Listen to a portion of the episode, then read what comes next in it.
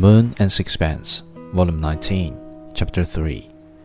She flushed a little, embarrassed by the passion in his tone.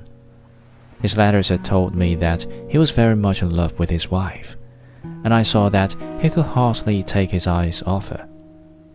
I could not tell if she loved him.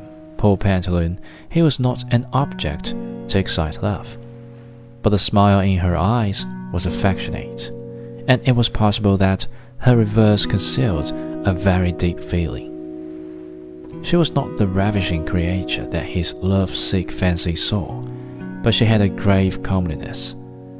She was rather tall, and her grey dress, simple and quite well cut, did not hide the fact that her figure was beautiful. It was a figure that might have appeared more to the sculptor than to the costumier. Her hair, brown and abundant, was palely done, her face was very pale, and her features were good without being distinguished. She had quite grey eyes, she just missed being beautiful, and in missing it was not even pretty. But when Stroeve spoke of Chardin, it was not without reason, and she reminded me curiously of that pleasant housewife in her mob-cap and apron whom the great painter has immortalized. I could imagine her sedately busy among her pots and pans, making a ritual of her household duties, so that they acquired a moral significance.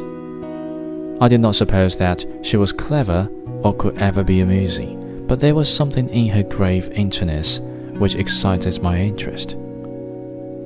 Her reserve was not without mystery. I wondered why she had married Dirk Stroeve, though she was English I could not exactly place her, and it was not obvious from what rank in society she sprang, what had been her upbringing, or how she had lived before her marriage. She was very silent, but when she spoke it was with a pleasant voice, and her manners were natural. I asked Stroeve if he was working. Working? I'm painting better than I've ever painted before.